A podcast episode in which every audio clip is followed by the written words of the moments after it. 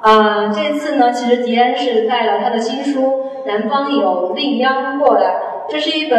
呃历史题材的小说，其实对很新鲜啊。迪安写历史题材，先谈谈什么感受吧？很为什么我写历史就很新鲜？呃，我们知道你是一个古典素养很好的作家，但是之前之前没有看过啊。好，还是跟我们简单的聊一下这这个小说的啊写作的过程吧。嗯，对，因为其实我觉得就是有会有一些读者可能会有误解，觉得我可能是一个历史功底很好的人，因为我的简历上面会讲我大学当时是被历史系录取的，但其实我就没有毕业。就是两个月之后我就走了，我就离开学校，然后我就出国，就办这个手续去了。所以我的功底这些什么的就非常差，我一般都不会跟人提这个历史系的履历，因为真的什么也不知道。好，那这次呢，这个南方柳一央的故事，呃，看过的朋友有多少呀？我要不要简介内容？好，还是有很多朋友没看过，那我还是简介一下，他是这么多人都看过了。啊，后面山顶发来了一个欢呼声。他是讲一个叫丽江的小女子呢，在明朝这个中国的传统年份里面，她一步一步去迈向她的理想吧。我就觉得是怎么说呢？就是说，让我自己来总结的话，就是这个小说其实是在讲一个明朝的女孩子，就是少女的时候她就守寡了，她没有办法，但是她把拿到贞节牌坊当成一样事业去经营。也就是说，简单点说，是一个明代少女为了拿到贞节牌坊奋斗终生的故事。我一般喜欢这样去总结，我觉得比较简洁。嗯，听起来也是比较励志和有现代感。但是其实这部小说我读下来呢，给我最大的一个惊喜在于迪安给他注入的那种现代意识。所谓现代意识，在我看来就是他没有让这个女子为了成就她的一个目标或者一个理想而去以爱情的方式做出牺牲吧。然后他他是找到了一个。可以战斗的伴侣，对不对？对对对，这个是这是他的运气吧？他遇上了一个，对他遇上了一个愿意赏识他的男主角。但其实我个人会觉得，在这部小说里边，我自己还蛮喜欢的一点，就是这个这对男女主角的关系。就是我，我又会跟人，就是如果说一定要总结的话，我会说这是一个发生在四百年前的一个经纪人怎么运作一个女明星的故事。但是在这个故事里，这个女明星她不是一个演艺人士，她是一个杰妇。那就是说，这个公众形象是怎么被这个男人运营出来的？呃，这个过程当时特别让我觉得，我想到这里我就觉得很开心。然后他有一种。很有意思的对仗，有一种挑战性在里面，所以我才决定去写这个小说。嗯，但他们这种很特殊的关系，你你是怎么考量的？就所谓这种呃经纪人跟女明星也好，或者说是战斗的朋友也好，对对对，革命感情，对 对对，惺惺相惜嘛。就是说，这个女孩子，因为呃，因为实际上从小说的一个可行度上来讲的话。你需要考虑的就是，我当时觉得，因为毕竟明朝的女人，因为她的背景是在徽州嘛，徽州虽然是一个文化底蕴非常深厚的地方，也很独特，但是徽州又同时是一个盛产贞节烈妇的地方，就是当年很多商户的女女孩子，商人家的女孩子，是真的就是她一生都没有出过，没有出过远门。就可能他家的那个院子，他走出去的机会都不多。那所以对于这样的一个女主角，她也没什么没识也不识字，就是这个是一个可行度上的问题，就觉得我需要给他设置一个男性角色去提携他，这个也是一个现实性的，因为。虽说贞洁牌坊是在表彰女人，但是决定谁有资格去拿这个东西，还是男人在做决定的。因为那个时候更是一个男性话语的社会。那所以就是说，我要设置一个这样的男主角，就是带着这个女主角去，等于像我们打一个游戏那样去玩弄这一套规则，然后去一关一关的通关。这样，所以我需要这么一个角色。于是这个男主角就来了。好，那那个谢朝辉就是这样诞生的。对对对，谢先生。呃，其实迪安呢在后记里面写了一句这样的话，他说：“男人和女人之间的关系最理想的模式是不必缠绵，相互尊重，一起战斗。想问题啊，这是你创作之外的人生观吗？呃，差不多，因为我觉得怎么讲呢，就是说我一直相信一个一件事吧，就我觉得男人跟女人之间，可能这是一种理想哈，但是我觉得我理想中最理想的男人和女人的关系，应该是令央和谢顺辉这样的，就是说他已经超越了爱情的那个部分，就是说男女之爱中间很多的这种怎么讲呢？它是一个。说到底，它是一个相对狭隘一点的东西，就是是以私欲为核心的。那所以这个东西可能，就说如果用来，无论是写小说还是在人生中，都会有让我觉得厌倦的时候。那我会觉得，那像谢顺辉和林央这样的关系非常好。我其实觉得他不太适合写长篇，可能有的人对跟不同意我的观点哈。我个人会觉得，那作为《呼兰河传》，比方说那长篇的话，我觉得这个结构还是有点问题。但我我这么说了，也就是我只是个普通读者，对不对？但我觉得确实就是，就是作为作家来讲，他又太年轻了，他死的时候才是我的年纪。就我真的，我那天我一看到这个简介的时候，突然想到这个，我觉得好可怕。就是我小的时候觉得反正都是历史人物，后来一想，我这个女人不管怎么说，死的时候是我的年纪，我觉得太吓人了。真的，对，她真的好年轻，就她实在是太年轻了。就像有一天我一个同事啊，他在看那个张爱玲年年谱，他突然说，他说你你有想到吗？张爱玲逃离上海的时候，她才三十岁。当时我觉得好，也是很震动。就是那个年代的女作家，很早就已经写完了。对张爱玲来讲，就是她最好的小说已经写完了。对对对，我觉得那这个就不是一回事嘛。那你不知道萧红的那个，她是不是还有一个真正创作的黄金期在后边？可是她的生命已经都不允许了，这个是可能在那种大时代里面啊，就是由不得你。不是你作家想我安静下来写东西就可以的。他们尤其是女作家吧，我在可以看到萧红也好，张爱玲也好，他们那个民国时期的那位女作家都是命运多舛。其实，嗯，迪安怎么看待那个时期吧？就是从不管从读者还是从作家或者文学研究者的角度吧，怎么看那个时期的写作或者女性？其实我不敢说我了解民国时期啊，但是其实就是。民国时期的很多作家的作品，我还是都看过，因为我的杂志也在做一个栏目，就是做经典重读。其实我是想打捞这个中国现代文学里的一些东西，就是我觉得挺有意思的。然后我在看当时，你觉得那个年代的文学，至少它真的是百花齐放。就是说，他有一种，你想丁玲写的东西和张爱玲写的东西和萧红写的东西，它基本上是前后差不多。然后你觉得那个文学作为文学的生态来讲，这个非常的多样，我觉得这个是一个特别好的东西，让我觉得那个年代有一种特别。就特别迷人的地方，但是对于小红本人，她的人生来讲，我说过了，不太就我不好评价。但是我总觉得也不能什么都推给时代，可能她也有她自己的原因在里边。她的性格里一定有一些悲剧性的东西导致他的人生是这样子。其实有人会说嘛，说是那个时代成就了萧红她那样的写作，就是大时代成就作家，这是一种说法吧。我们姑且听之。那具体到迪安这里呢，其实就有一个说。他他他写的呃令央这个角色，或者说他赋予令安令央这个人的生命，会不会说是在明朝才会出现了很多不知名的令央，就是有个时代和角色的关系？哦，这个是吧？就说其实我自己写的时候，我没有特别的想为什么觉得必须是明朝，因为其实贞节牌坊的这个盛产的这个就是盛产贞节牌坊的时期，在中国历史上就是明清。就但是如果在明清的两个是就是两个朝代里面做选择，我还是比较喜欢明朝一点。首先，我觉得清朝人的衣服不好看，就真的这是一个对我来说是一个很重要的原因，就是我觉得明朝人的衣服好看一点。还有一个原因就是，我个人觉得明朝那个朝代挺有意思。就它其实是一个非常有意思的朝代。你想明朝开国的时候，我觉得就看那些史料，就觉得没有见过哪哪朝的皇上这么不尊重大臣，就各种酷刑啊，就廷杖啊，然后就各种，就真的很很血腥的，就是那种。但是到后期以后，然后那就是皇上开始自己就是不知道在干嘛，在开始云游的时候，然后整个朝野很乱，可是民间的经济也好，文化也好，特别的发达。然后那个时候的人的那种生活，你看明代的一些小说，我觉得那种那种醉生梦死是骨子里的，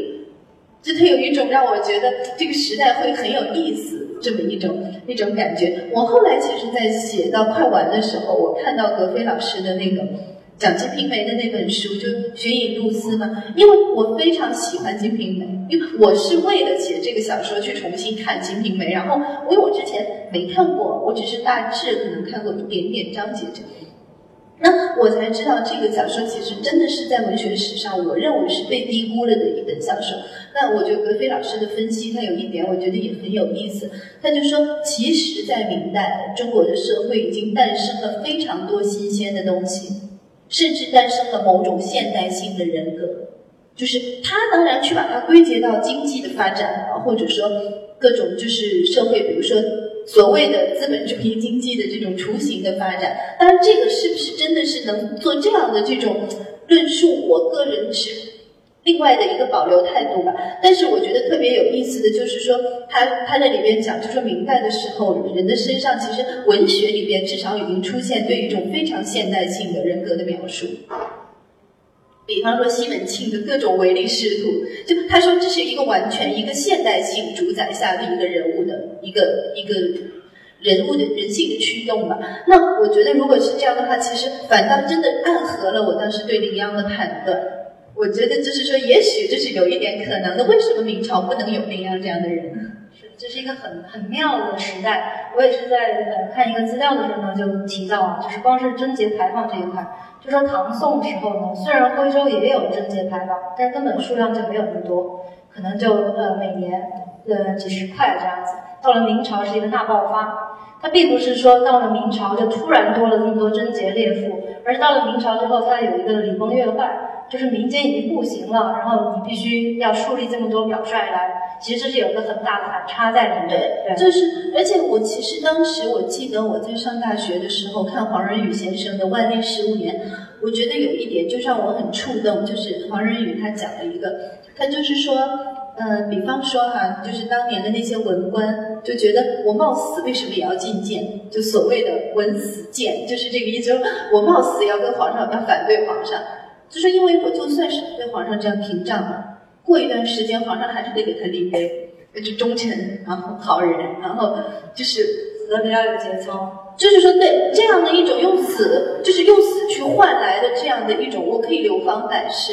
其实这个当时我念社会学嘛，因为社会学的一个大师就波尔迪厄，他说的人就是金钱这些东西是经济资本，还有一些比如说社会资本、社会地位，还有一些象征意义上的象征资本。我觉得黄仁宇先生讲的这个，其实他是指象征资本，他就是说一个，这其实也是利益，只不过是我们现代社会不太看重这种利益而已。在古代，当你非常把这个东西看得非常重的时候，它就是利益。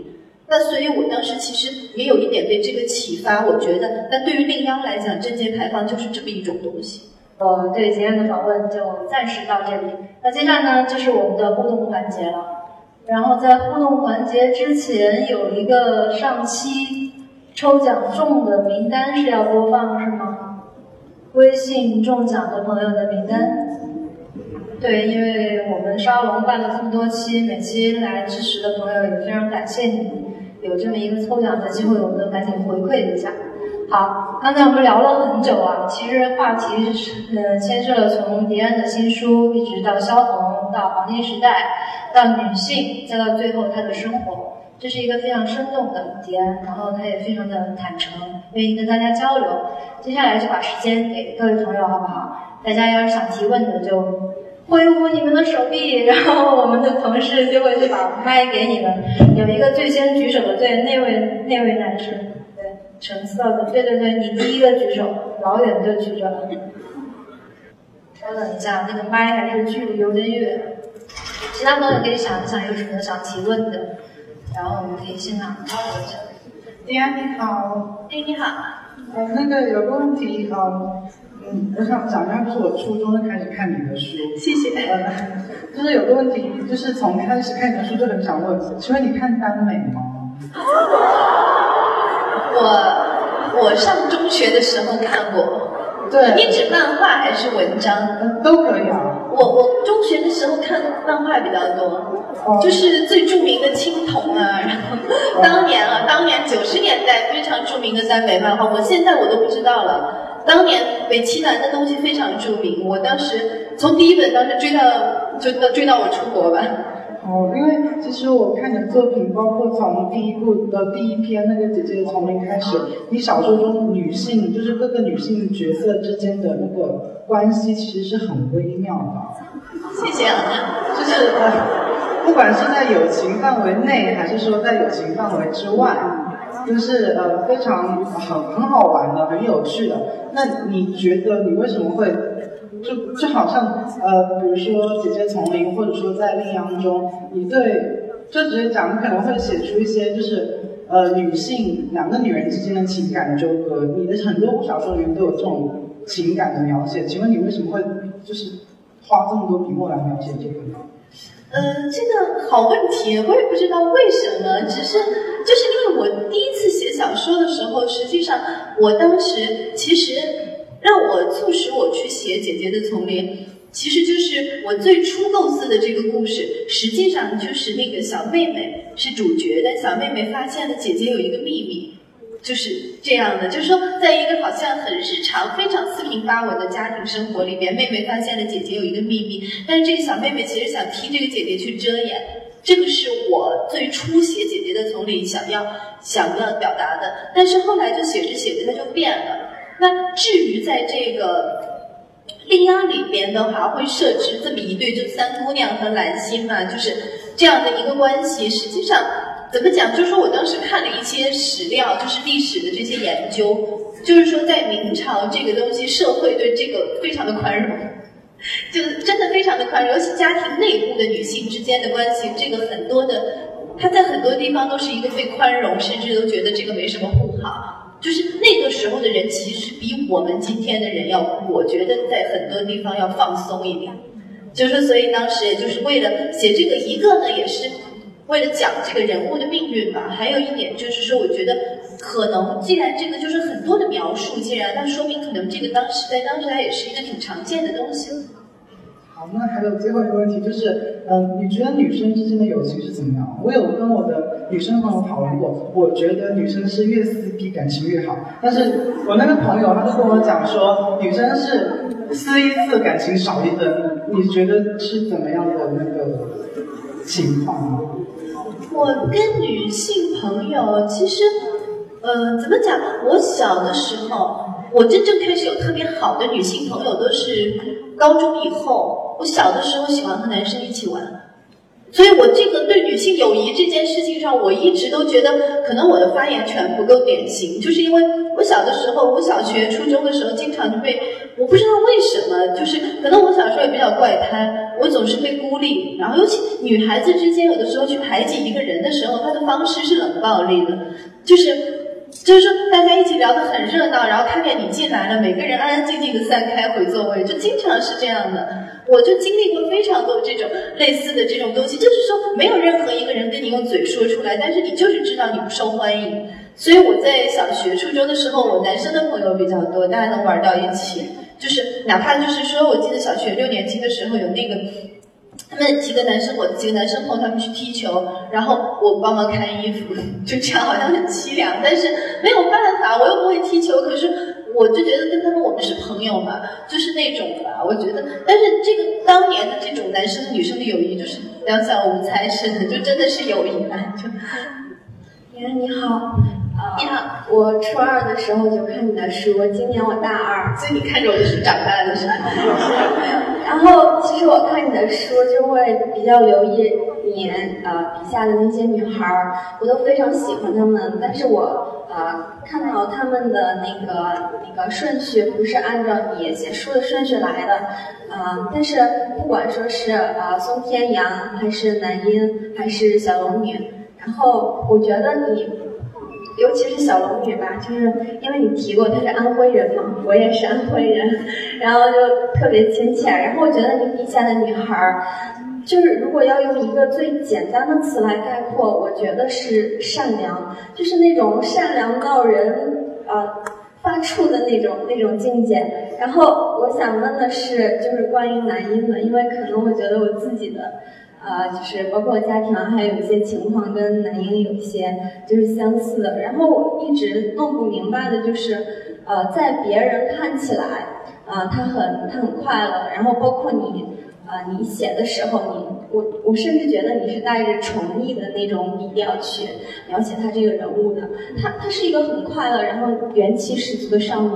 但是就是最后的那些事情，就是外界的一些压力或者说那些因素的推动，但是他的内心，我我我现在来说的话，我不知道他他的内心那种。那种矛盾，他他怎么去调和？然后我现在也很想问你的就是，你作为一个创造他的人，然后他他他怎么调节他内心和外界的那些，就是对他的一些施压，包括他心里的那些想法？我觉得你其实真正想问的问题是，我在写南一的过程中经历过什么东西，对不对？然后我是怎么走过来的？对，呃，这个我觉得就是说人生会有变化。我现在回过头去看，我觉得那是非常正常的一件事情。就是，而且人生的变化其实十次变化有八次都是坏的，因为真正让你觉得哎呀一下变得更好的事情，它会发生，但是肯定不会经常发生。我觉得最终，我觉得我想穿的这件事，就觉得没有那么可怕。然后我会觉得，就是说，人们对自己的这种内心，可能就内心强大的人确实有天生，然后有一些也是需要不断的去修行的。对于我来讲，我会觉得当时写完《男音》这本书，我就会依然觉得，不管怎么说，我还能写作。就是像我曾经想的那样，我在很年轻的时候就找到了让我愿意去做一辈子的事情。那。就是我，你当然了，也是自我安慰，觉得剩下的事情、剩下的得失都是细节。但其实我知道生活没有那么简单，有的时候可能，也许过一些年，我会觉得是细节的事情，在当时经历的时候，就会觉得真的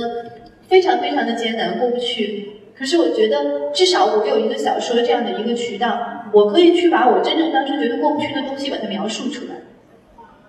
我并没有像南一那样去经历过，比如说家里一个很亲近的人去开车撞死人，这个毕竟是戏剧，这个毕竟是小说，这个是创作，是虚构的东西。但是我在讲的其实是一个人那种旧有的价值体系的瓦解，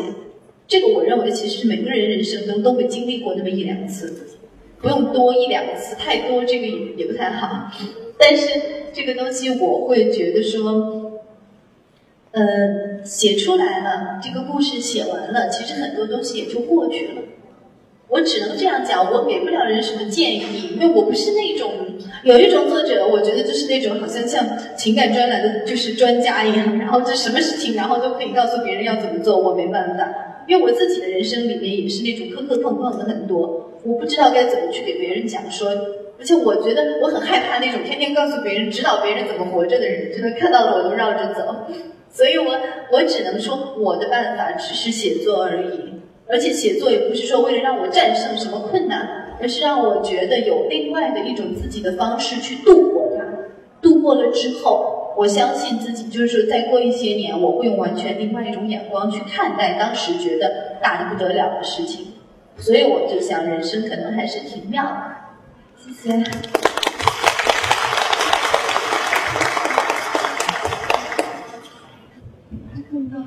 你好，然后嗯，好高兴，因为我自己就是那个中文系的学生，然后从初中到高中也写过很多东西，然后我的老师告诉我，呃，在找到自己的写作风格之前，可以先模仿，然后我当时选择的模仿的对象就是你，嗯，呃，我想问的是，应该模仿名著，因为我觉得我自己还没有到那个。阶段可以去模仿名著，然后我想说的是，当然我意思不是说，呃，所以我觉得是这个意思也没问题，确实，呃，重点重点就是，嗯，我发现写作的时候，就是我自己写作来说，比如说我构思了一个故事，但是我的脑脑海中就像过电影一样，把它的每一个场景。包括人物的表情都想好了，但是我发现自己的技术却没有办法那么完美的把它表现出来。然后我就看你的小说里面，不管是大到从场景，然后角色的切换到一些遣词造句，我觉得都是很有技巧性的。然后就想请问你，这种写作的技巧是有没有一个什么很好的方式来提升它？我只能我方式我不知道啊，但是我能告诉你的只是，有的时候啊，在我小说里边，尤其《龙城三部曲》，尤其就是《西决斗呢喃》里面。包括当然，包括《另妖》里面也有一些，你看着好像很不经意的一个转折，可能就一两百字。我经常为了当时，我经常为了这一两百字，一天就搭进去了，这是经常发生的一件事。所以对我来讲，这个也是很困难的。就是说，好像我的看着好像是很简单的这么几句话，然后把这个场景衔接起来，但实际上我就这样就就好几个小时就耗掉了，就为了这一点。就这是经常发生的事情，我没有那么聪明，所以这个就是我觉得，我不知道该告诉你说我要怎么做，我是怎么做到的。那只是我觉得是，我也耗了很多的时间在这个里边，因为我很在意技巧这件事情，就是我不能忍受自己的文字或者说叙述的这种手段特别粗糙，这个是我不能忍耐的。我觉得你一个就是一个人必须要对自己的就是。作者必须要对自己讲故事的方式负责，就是你不能说，啊有会有那么一些人不那么看重技巧，但是我特别的看重，就是我哪怕我宁愿别人会说我觉得你这样会不会将来会不会有一个危机，就是你的匠气过重，但是我都还相信世界上还有一个词叫鬼斧神工，它指的就是。所谓的匠气，再到了一个境界之后的东西，所以我对技巧的要求是非常的苛刻的。我对我自己也是这样。谢谢。好，非常感谢大家。因为今天呢时间也有限，所以不能让大家都有机会提问，请大家多多包涵。